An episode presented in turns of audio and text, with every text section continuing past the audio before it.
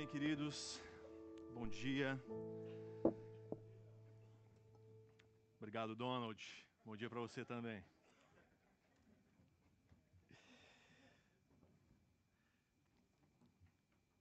Muito bom. Foi muito legal a gente participar da ceia aqui juntos, ouvir o Júlio falar. Quem tem ouvidos, ouça. O Júlio foi usado por Deus aqui para nos, nos fazer lembrar de algumas coisas que nós, como igreja, precisamos nos lembrar. E não por acaso, o texto que nós vamos estudar hoje, capítulo 11 de 1 Coríntios, trata de igreja, trata de reunião. Nós vamos ver que Paulo vai tratar de algumas, alguns problemas que vêm acontecendo na igreja numa festa, numa, numa, num ajuntamento que eles tinham, que provavelmente se parece um pouco com o que a gente tem como culto. Mas era conhecido como a festa ágape, a festa do amor. Então eles se reuniam, provavelmente semanalmente, e eles se ajuntavam para estar juntos. Eles comiam, eles participavam da ceia e depois eles compartilhavam da palavra de Deus. Pensando muito nesse texto e, e estudando sobre ele, me vinha à mente muito sobre os junta-panelas que a gente às vezes faz, fazemos. Alguém aqui vai fazer um junta-panela hoje? Não? Só para só saber? Todo domingo tem esse negócio. Todo domingo a gente se junta, um, um, chama um, o outro chama o outro e fala, viu, traz um frango, você traz um, uma mandioca frita e a gente faz um junta-panela aqui. Isso é muito bom. Isso é muito gostoso. Junta-panela é, acho que, uma das coisas mais legais que já foram inventadas. Principalmente para crente. Dizem que crente gosta de comida. Né? Nós gostamos de estar juntos para comer. Para comer para comer, para conversar, para se confraternizar. E não é diferente com a igreja primitiva. A igreja primitiva gostava de estar junto.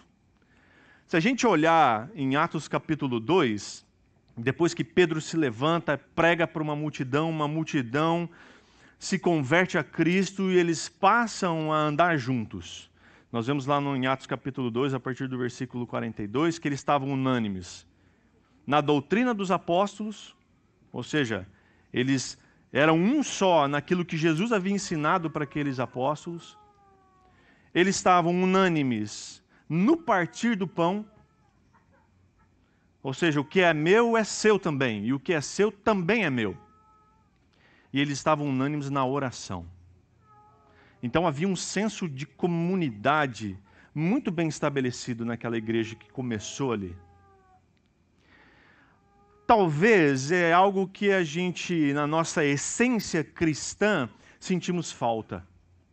Às vezes a gente nem sabe do que muito bem a gente sente saudade, mas na nossa essência cristã, para aquilo que a gente foi chamado para ser corpo, para ser família de Deus, nós sentimos falta disso, de estar juntos, de compartilhar o que temos com o outro, de estar unidos naquilo que Jesus nos ensinou, de estar unidos em oração, de estar unidos no partir do pão.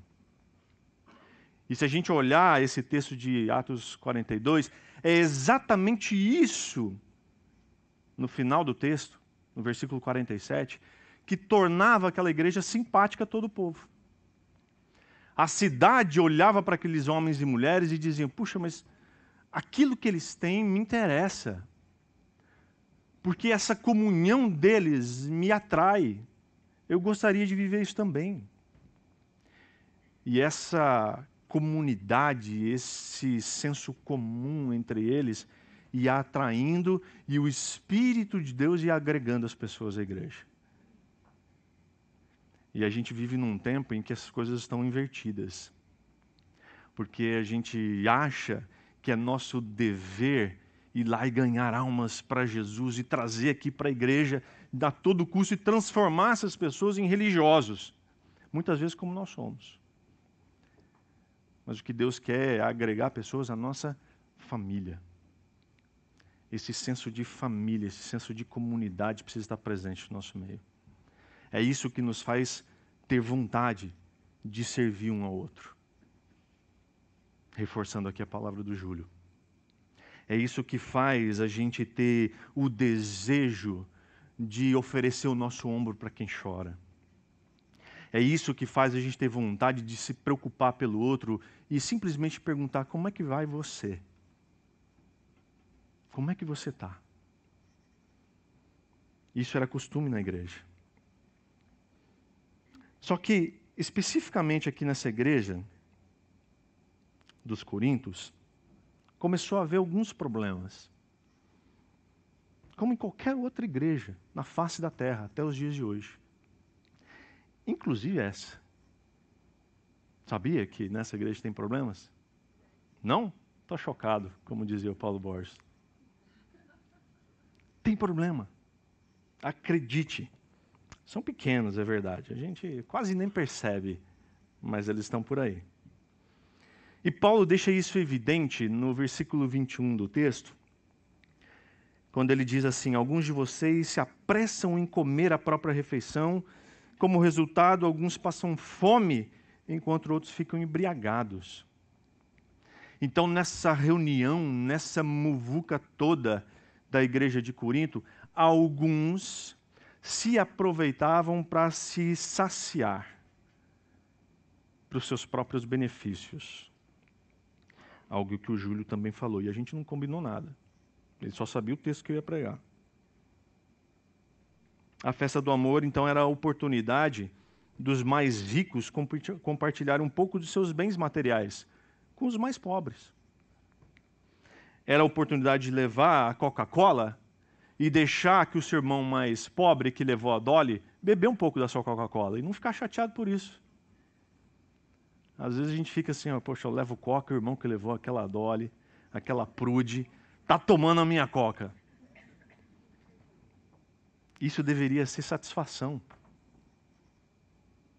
A festa do amor não era apenas um momento de comunhão entre os crentes, mas era um ato de amor entre irmãos, principalmente os mais pobres. E eu queria te convidar então para que você acompanhe comigo em 1 Coríntios capítulo 11. Nós vamos ler a partir do versículo 17.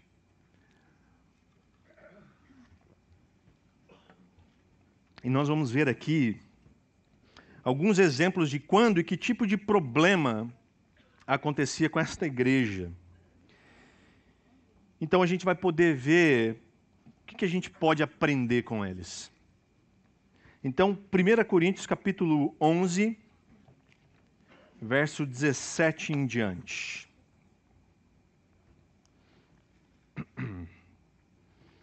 Diz assim: Nas instruções a seguir, porém, não posso elogiá-los Pois quando vocês se reúnem, fazem mais mal que bem. Paulo já começa quente.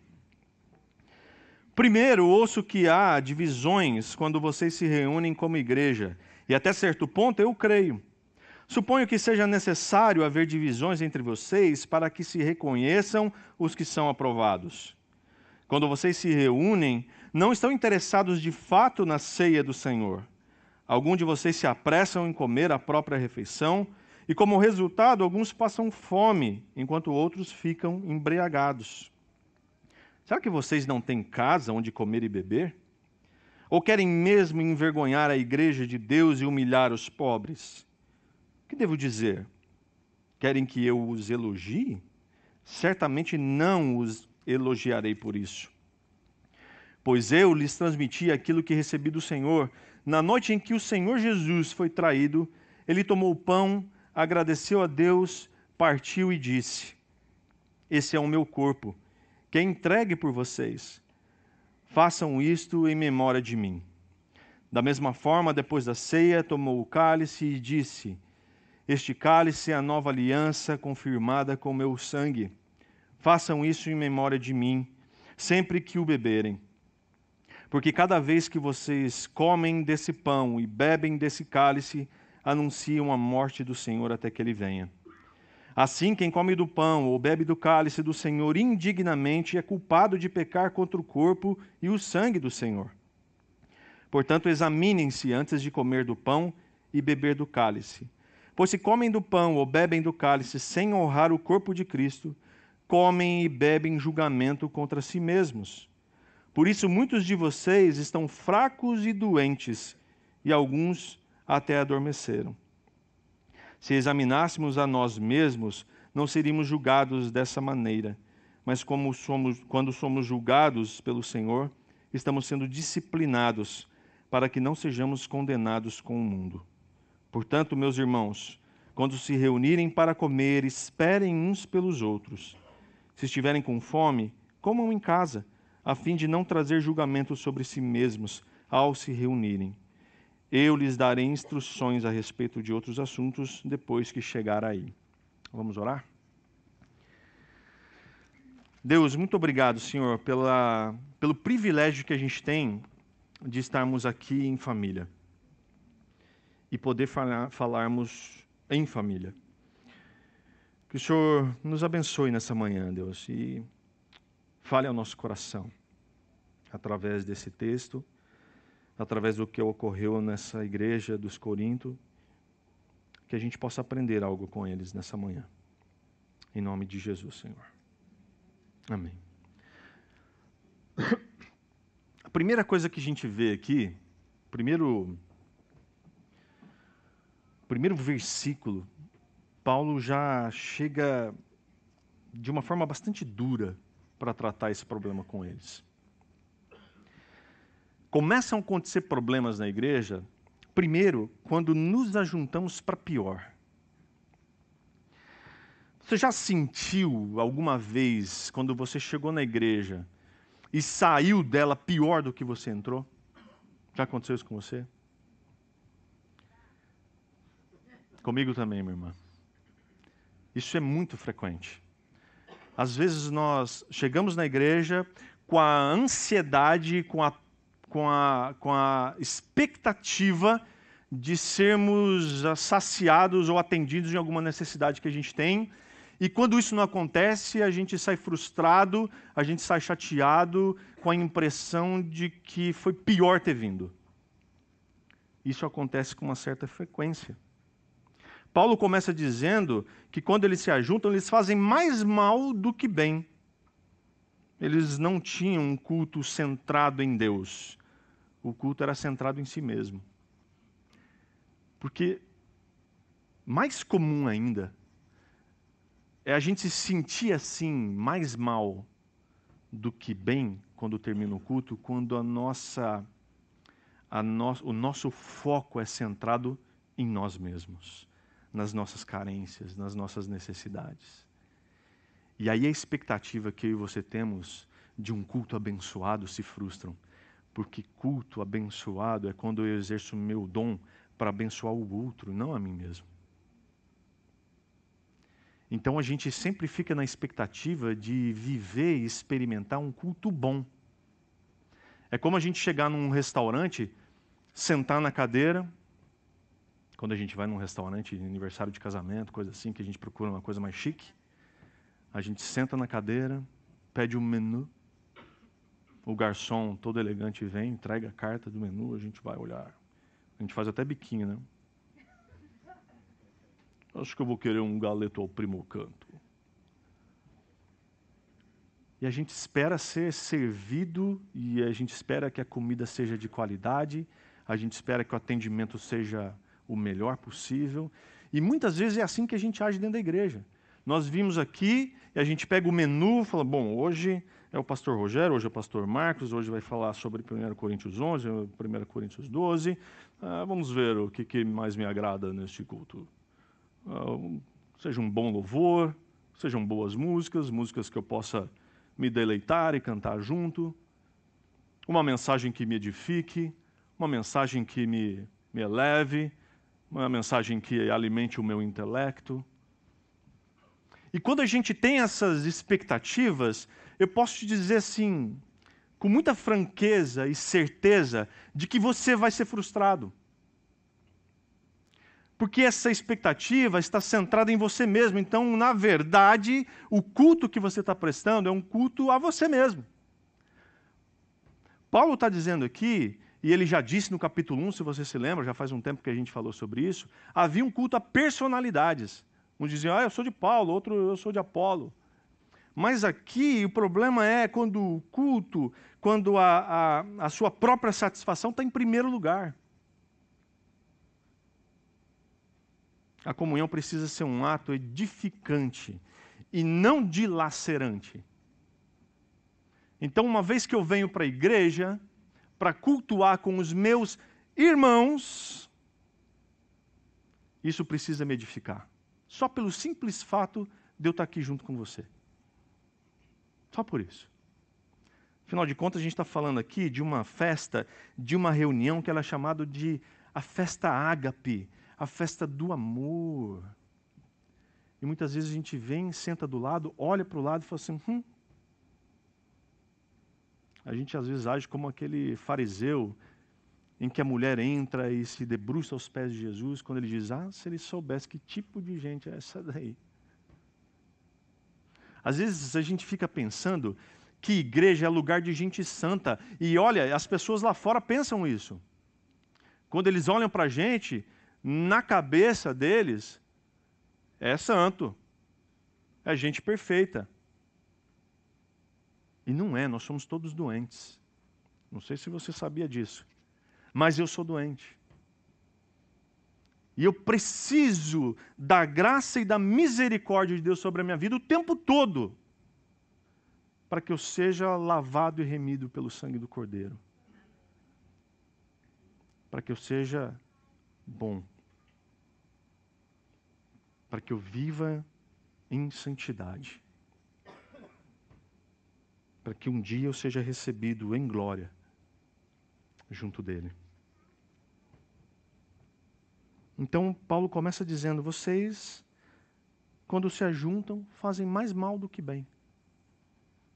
Meu irmão, se isso está acontecendo no seu coração, deixa eu te dizer uma coisa. Com muito amor, reveja se aqui é realmente o seu lugar. Porque se você vem para esse lugar e no seu coração algo se inflama, e você sai daqui dizendo assim: puxa, mas eu, eu, eu quero não frequentar esse lugar porque eu não quero pecar, sabe? Olhar para ele, olhar para ela, me faz sentir um certo. Olha para o lado, por favor, e olha para trás. Melhor olhar para trás, porque quem senta do seu lado normalmente é seu amigo, seu amigo, seu parente. Então olha para trás. Está vendo essa pessoa que está atrás de você ou está na sua frente? Quero te apresentar teu irmão e a tua irmã. Trate-o como irmão e irmã. E isso significa que é necessário que você tenha intimidade com ele e com ela. Para que você tenha com quem contar na hora da angústia. E você tenha com quem contar na hora de compartilhar a felicidade. É para isso que nós, igreja, servimos. Outros problemas acontecem quando não há compromisso em nosso meio. No verso 18, Paulo diz assim: primeiro ouço que há divisões quando vocês se reúnem como igreja. E até certo ponto eu creio. Paulo já vinha ouvindo de que havia divisões no meio dessa, dessa igreja, desse povo. Divisões é algo complicado. Divergências é até, até muito comum acontecer. Quando eu divirjo de você, mas a gente numa boa conversa, a gente pode colocar os meus pontos, os seus pontos e a gente chegar num consenso. Mas divisão é satânico. Quando eu olho para você e falo assim, não, eu divirjo de você, então você caminha aí, que eu caminho aqui, está tudo bem. Isso não vem de Deus. Paulo diz assim: até certo ponto eu creio, mas é uma expressão mais próxima de eu não acredito que vocês estão vivendo isso daí aí. Não dá para acreditar que essa igreja está se dividindo por divergências. É isso mesmo? É isso que está acontecendo aí? Às vezes a gente está na mesma igreja, mas não há só uma alma, um só coração, um só sentimento, um só propósito, como diz em Atos 4,32, que fala assim: todos os que creram estavam unidos em coração e mente. Como é que a gente resolve as nossas diferenças? Como que a gente resolve as nossas diferenças? Se eu torço para o Palmeiras e você torce para o Corinthians, como é que a gente resolve isso? Torce para o Matsubara. Come um churrasco junto. Chama para comer um churrasco junto e a gente vai conversar sobre isso. E aí eu vou poder te dizer quais são os meus pontos de vista, você vai poder dizer quais são os seus pontos de vista, a gente vai poder se abraçar e se respeitar por isso mas não simplesmente um ofender o outro e dizer, procura o teu caminho que eu vou procurar o meu. E aí a gente senta em lados opostos da igreja. Todo domingo.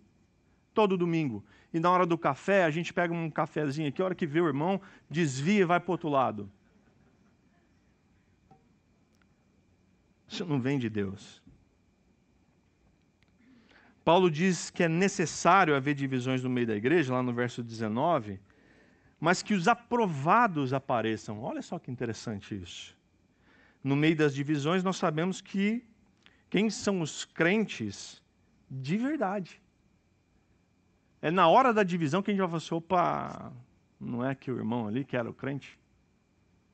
Via de regra é assim. Os aprovados aparecem no meio da divisão. Só que, é claro, a gente só vai poder saber quem são os aprovados se a gente buscar saber o que está acontecendo de verdade. Quando a gente, isso é muito comum acontecer também, e isso traz uma tristeza profunda.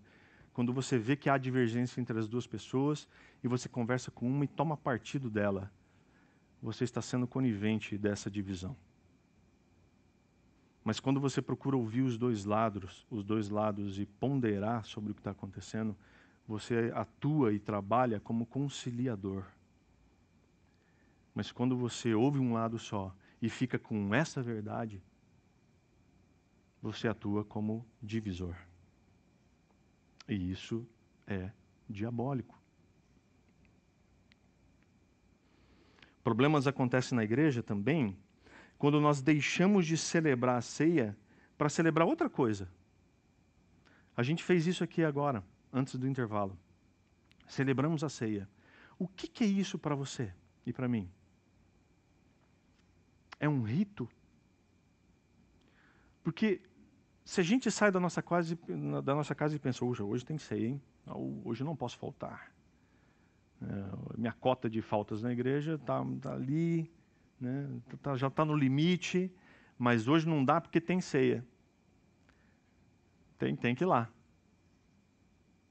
A ceia, então, nada mais é que um mero rito. Que, um, que algo que você precisa fazer, completar, cumprir seus pontinhos lá. Ganhar mais uma estrelinha na sua, na sua cartelinha. Eles estavam interessados em celebrar a ceia do Senhor, eles, eles não tinham o menor interesse de celebrar a ceia. Só que a ceia era a peça central na adoração daquele povo, da igreja primitiva. Era ao redor da mesa que os crentes se encontravam. Eles se encontravam e se encontravam com o Senhor. Isso tudo eles faziam em unidade. Era ao redor da mesa. Eu gostei dessa ideia da, da, dessa festa ágape, de a gente vir para um lugar comer. A gente esteve numa igreja agora essa semana, conhecendo o, pastor, o, o local da igreja e tal. E o pastor da igreja estava dizendo para a gente o seguinte, que todos os domingos, o culto deles acontece de manhã também, todos os domingos eles começam o culto com um café da manhã. Então todo mundo traz alguma coisa, uma torta, um bolo, um café, e eles levam a mesa para uma parte externa da igreja. E como igreja, eles têm um tempo de comunhão ali. Parecido com o que a gente tem aqui no café no intervalo, mas é um café mais covarde esse. Vem acompanhado de mais coisas, né? E eu achei isso muito legal, muito interessante. Então eles tomam café, eles comem juntos, eles passam um tempo juntos, depois eles vão para o auditório onde eles vão estudar a palavra de Deus. Era assim aqui. Eles se reuniam para comer juntos, então cada um trazia a sua porção de comida, eles passavam um tempo comendo juntos, depois eles celebravam a ceia e depois eles compartilhavam a palavra. Então eles provavelmente passavam um bom tempo juntos. Às vezes aqui a gente fica ouvindo daqui e dali de que o nosso culto seja um pouco demorado demais. E a gente passa quanto tempo juntos aqui? Das 10 e 10 até meio-dia? E eu olhei o relógio e fiquei bem desesperado agora. Porque faltam só 15 minutos. Uma hora e cinquenta a gente passa junto. Paulo está combatendo aqui o perigo, esse perigo desse ritualismo da ceia. Portanto, você pode comer do pão, você pode beber do vinho e ainda assim não usufruir das bênçãos da comunhão do Senhor, da mesa do Senhor. Porque a motivação pode estar errada no meio do seu coração. O ritual até pode ser, ser seguido, mas a transformação que precisa acontecer no meu coração, essa não vai acontecer. Outro tipo de problema que pode acontecer é quando a gente age com altivez e despreza o outro. Como eu já falei que a festa do amor era um grande junta-panelas, passou a ser comum ver os ricos que chegavam com a sua comida, com a sua bebida e se colocavam à parte dos demais da festa. Os mais pobres ficavam num canto e às vezes passavam fome, enquanto os mais ricos estavam lá se divertindo, comendo fartamente e se embriagando. O versículo 21 diz que alguns, Paulo fala assim: alguns de vocês se apressam em comer a própria refeição. Como resultado, alguns passam fome. Como é que uma igreja pode ser igreja sendo que eu estou vivendo a minha vida farta e a minha vida cheia de regalias, enquanto eu sei que há um irmão meu no mesmo lugar que eu que passa necessidade? Como é que isso encontra lugar e eu me conformo com essa situação? Não sei se você sabe, mas há gente no nosso meio que passam por severas necessidades. E eu não estou falando só de necessidades financeiras. Porque não são só necessidades financeiras que nos afligem. São necessidades emocionais. São necessidades, talvez, afetivas. Que uma simples ligação sua, perguntando se está tudo bem, já seria uma grande coisa.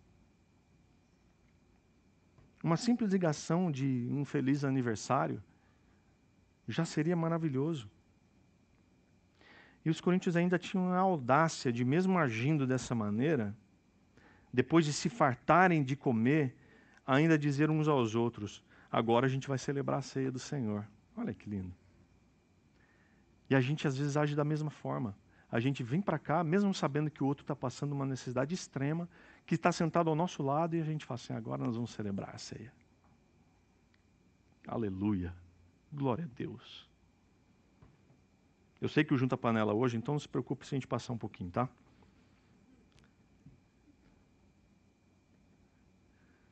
Eles se entregavam facilmente aos excessos na igreja.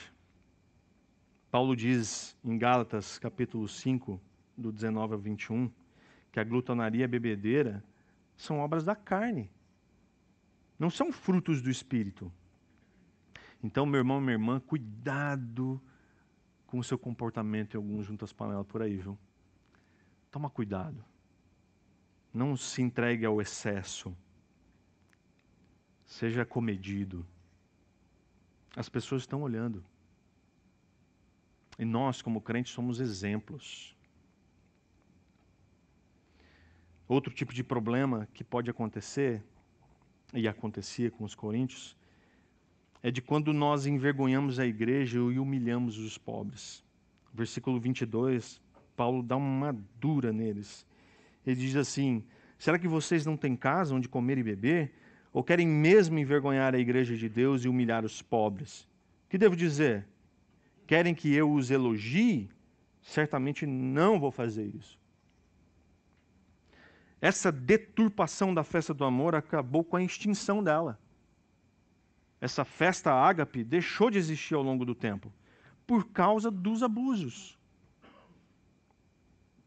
Por causa desse comportamento vergonhoso que trazia vergonha para a igreja. Quando nós deturpamos a essência da comunhão com Deus e com os nossos irmãos, nós estamos com isso desprezando a santidade de Deus, a santidade da igreja e o amor ao próximo. Essas coisas se diluem, saem do nosso meio. Quando a gente se preocupa com, com, com o nosso bem-estar, com as nossas próprias satisfações, quando a gente se preocupa com a gente mesmo, então a gente deturpa aquilo que a gente pode também chamar de festa do amor, que é essa reunião, que é esse juntamento. Então a essência da comunhão com Deus e com nossos irmãos vai embora. E a gente despreza a santidade de Deus, a santidade da igreja e o amor ao próximo. E aí, a partir do versículo 23, Paulo começa a explicar a respeito da ceia do Senhor. Passa a explicar o significado desse memorial.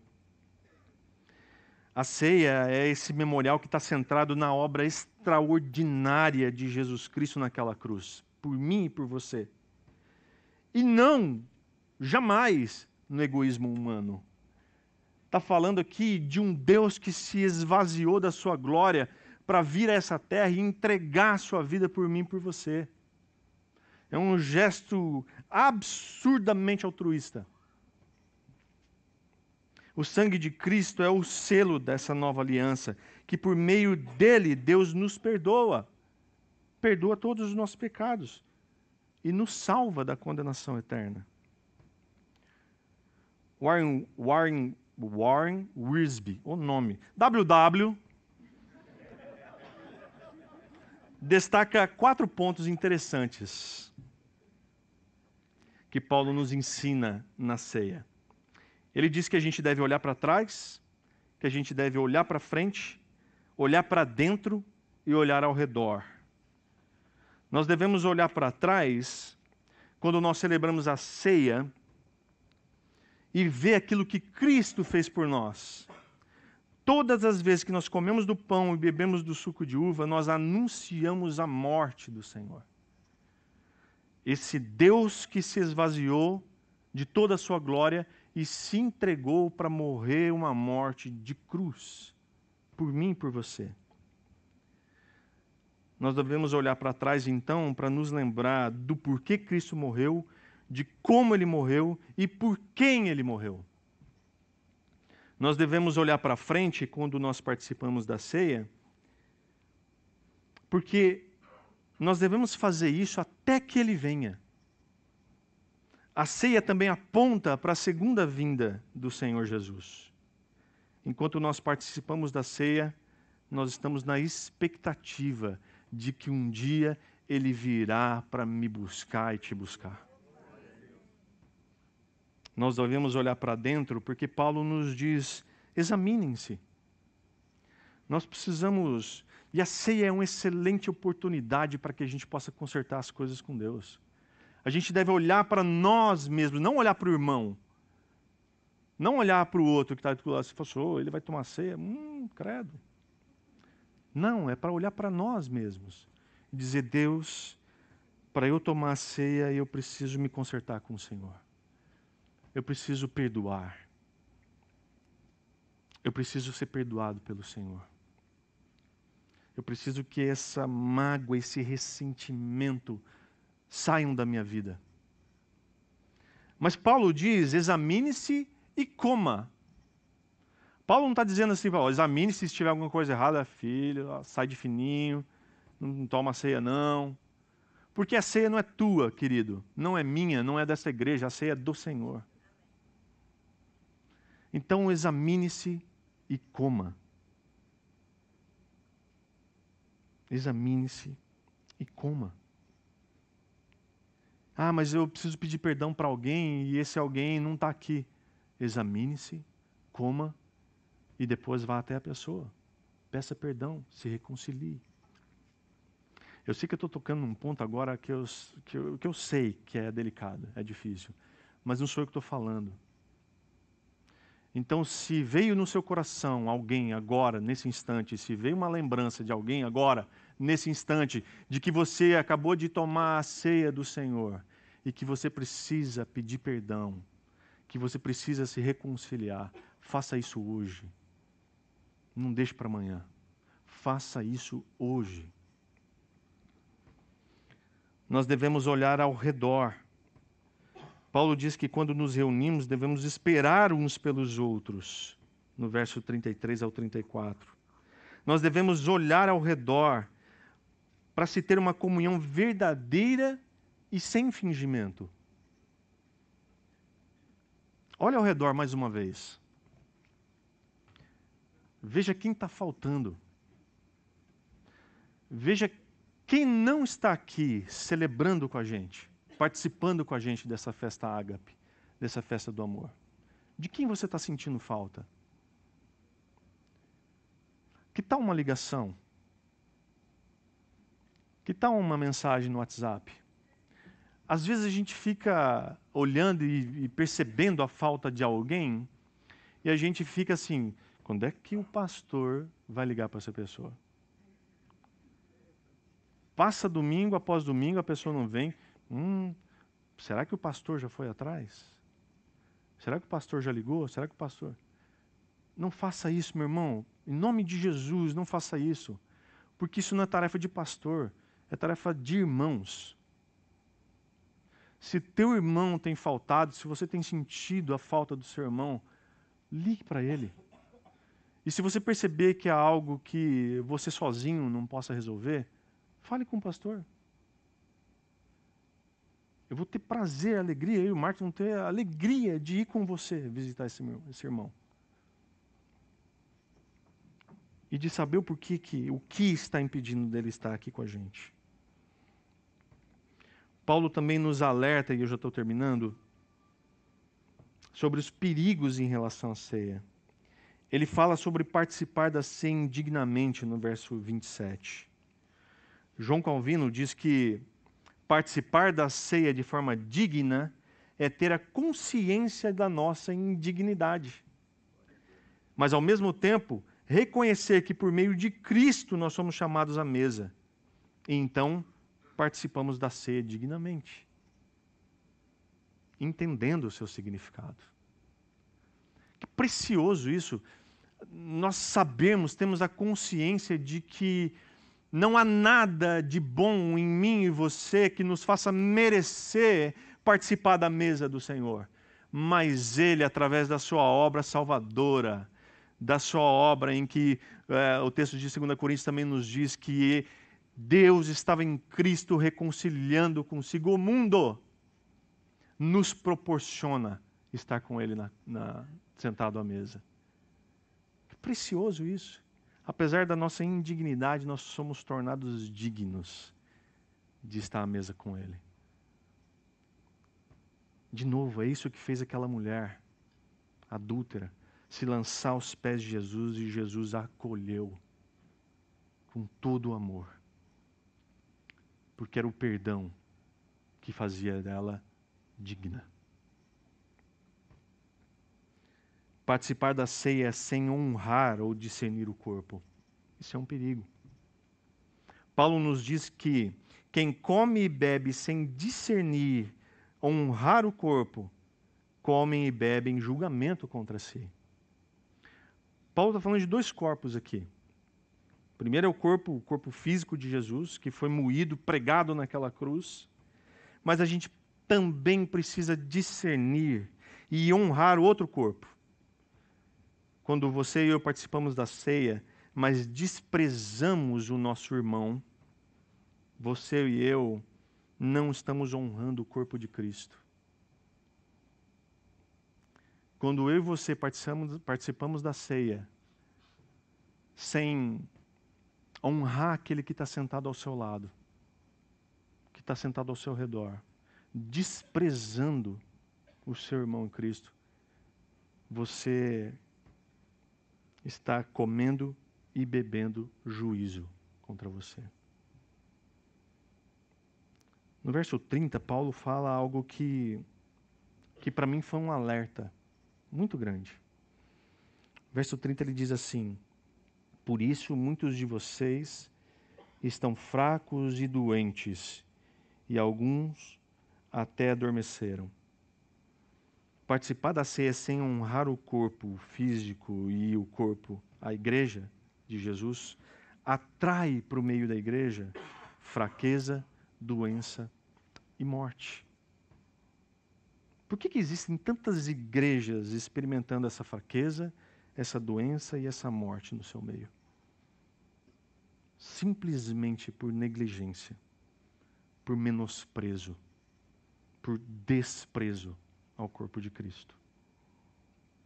Que tipo de relação você tem tido com a sua igreja? Com a igreja onde o Senhor te colocou? De que forma que você pretende evitar que esses problemas todos que eu listei aqui surjam no nosso meio? Creio que hoje a gente pode sair daqui com a disposição de tomar uma atitude que busque a reconciliação com quem a gente teve, porventura, algum problema, algum desentendimento. Busque oferecer mais ajuda. Busque aceitar ajuda. Busque deixar-se ser família com seus irmãos em Cristo. Talvez com outro que está aí do seu lado, que você nem sequer sabe o nome. E aí a gente vai poder participar de uma ceia de verdade. Uma ceia em que nós possamos estar juntos como família, como irmãos de verdade em Cristo, sem hipocrisia, sem fingimento. Procurando viver de fato e de verdade como família, se importando uns com os outros, sendo suporte uns com os outros. Esse é o desejo do meu coração. Ontem, na mesa, o Marcos me fez uma pergunta: mas o que, que você quer como igreja? E eu respondi para ele que o meu maior sonho é viver numa igreja onde as pessoas têm o prazer de ser igreja, têm o prazer de estar juntos, que amam o Senhor, que amam o seu irmão e que têm o prazer de servir. Esse é o meu maior sonho, de experimentar uma igreja assim. E eu creio que é possível. Eu creio que o Senhor deseja isso de mim e de você. Mais uma vez eu quero te deixar essa pergunta: que tipo de relação você tem tido com a sua igreja? Eu quero que você saia daqui hoje refletindo sobre isso. Para que problemas como esses que nós vimos aqui dos Coríntios não aconteçam no nosso meio. Amém? Vamos ficar de pé, vamos orar.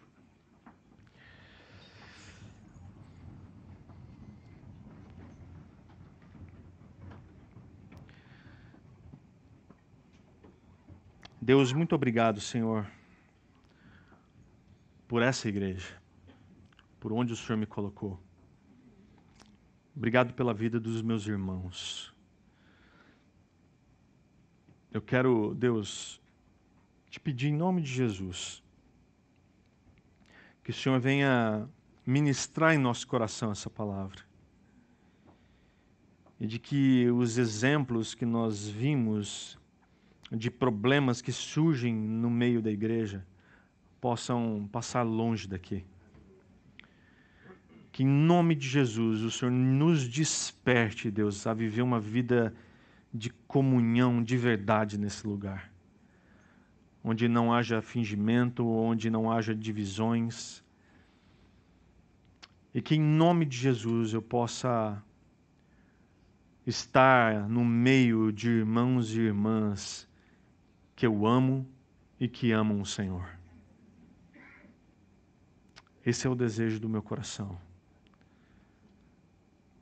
Que em nome de Jesus o Senhor nos abençoe, nos dê da tua graça, nos dê do teu amor.